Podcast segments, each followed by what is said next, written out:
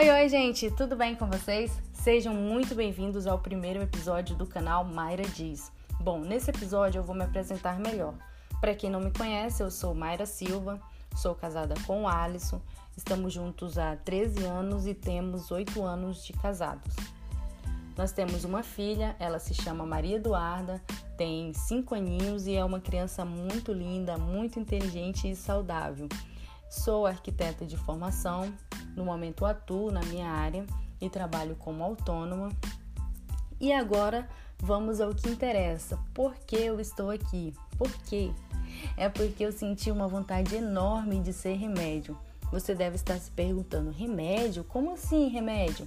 Mas é isso mesmo, remédio. Sabe por quê?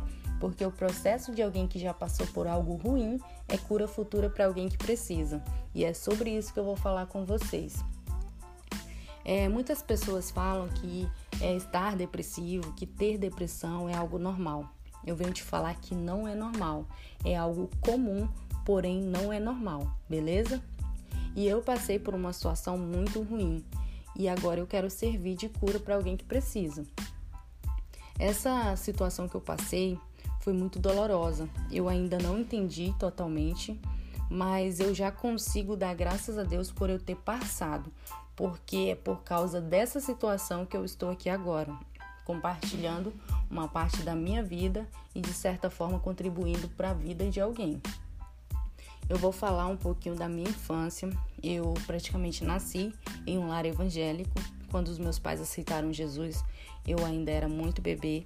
Eles contam que eu era uma criança muito adoentada, eu tive uma infecção intestinal muito grave, na qual eu, só poderia tomar um tipo de leite.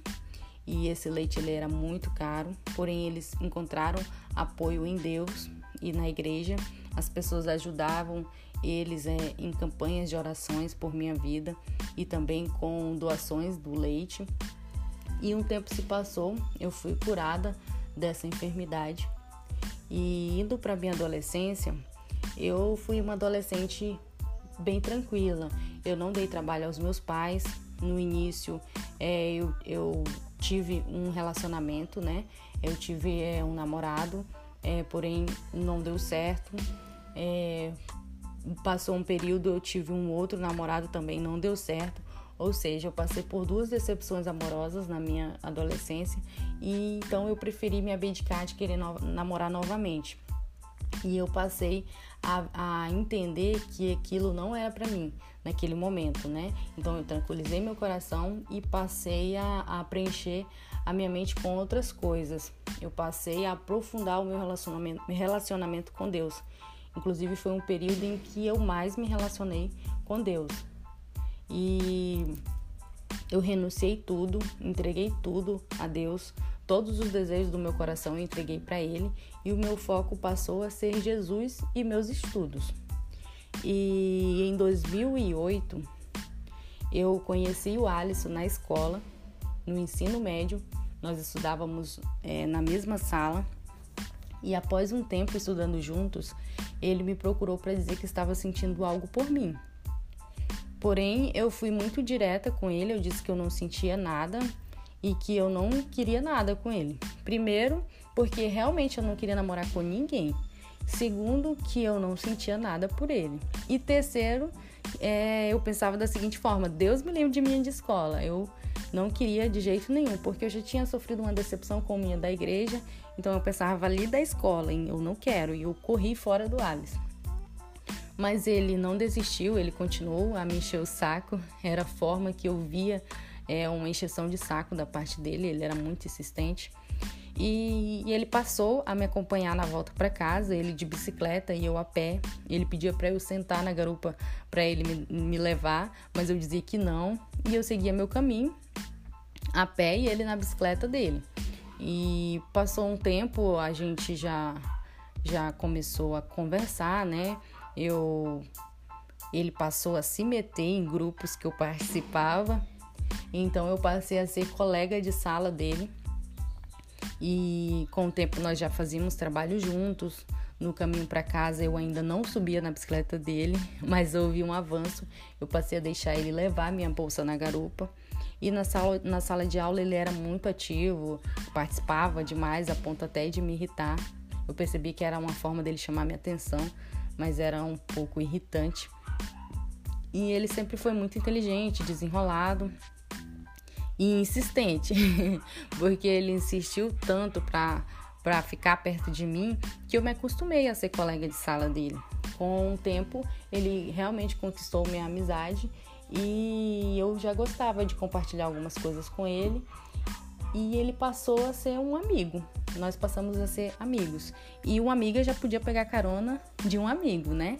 Então eu passei a aceitar as caronas. Eu subi, até que um dia eu subi na garupa da bicicleta dele. Mas ele não esperou muito tempo e já voltou com aquela conversa de namorar. E eu ainda não queria, pelo simples fato de não querer mesmo namorar naquele momento. E ele cativou minha amizade, mas namorar eu não queria. E de tanto ele insistir, passou um, um tempo, eu disse que eu ia pensar. Eu já sabia a resposta, que seria não, mas eu falei para ele que ia pensar, somente para ganhar tempo mesmo. E no dia que ficou marcado para eu dar a resposta, eu ainda estava com não. Mas é, algo me fez dizer sim. Porém, foi um sim cheio de, de regras. Eu aproveitei para colocar logo tudo na mesa e ele ficou bem assustado. Eu sei que no final ele que teve que, que decidir se realmente queria namorar comigo. E diante daquelas condições que eu havia falado, mesmo assustado, ele disse que aceitava. Então nós começamos a namorar. E com o tempo noivamos, casamos, fizemos tudo certinho conforme manda o manual. E quando começamos a namorar, nós não tínhamos nada. Na verdade, ele tinha a bicicletinha dele. é, eu também não tinha nada. É, na época da escola, nós não trabalhávamos ainda, mas éramos muito esforçados e logo conseguimos um emprego. Ele conseguiu um trabalho de é, vendedor em uma loja de roupas. Depois ele foi ser bike boy em um escritório de contabilidade, mas logo surgiu uma oportunidade melhor. Ele entrou na Gazin como menu aprendiz. Nessa época ele tinha 17 anos e foi um período que quase nós não nos víamos. Ele passou a fazer curso no Senac em um período e no outro período ele trabalhava na Gazin e à noite estudava o último ano do ensino médio.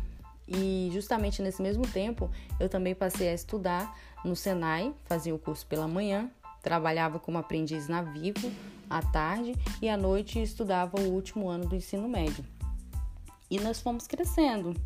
Terminamos o ensino médio, é, é, conseguimos é, empregos efetivos, nos noivamos, e fomos conquistando algumas coisas. Na nossa maioridade, tiramos nossa CNH, depois conquistamos a primeira moto, aí conquistamos a nossa casa, depois conseguimos é, é, um carro. E a mobília da nossa casa nós ganhamos de umas amigas minhas, é, de uma ótica que eu trabalhava. Elas abençoaram bastante a nossa vida, foi muito legal, muito bom. E passou um tempo, em 2011, nós nos matriculamos na faculdade e seguimos trabalhando. Ele saiu da Gazin, passou para o ramo de vendas de carro e eu passei a trabalhar em lojas de decorações e imóveis planejados, que era, era mais a minha área. Encerro por aqui e te aguardo no próximo episódio. Até lá. Tchau, tchau.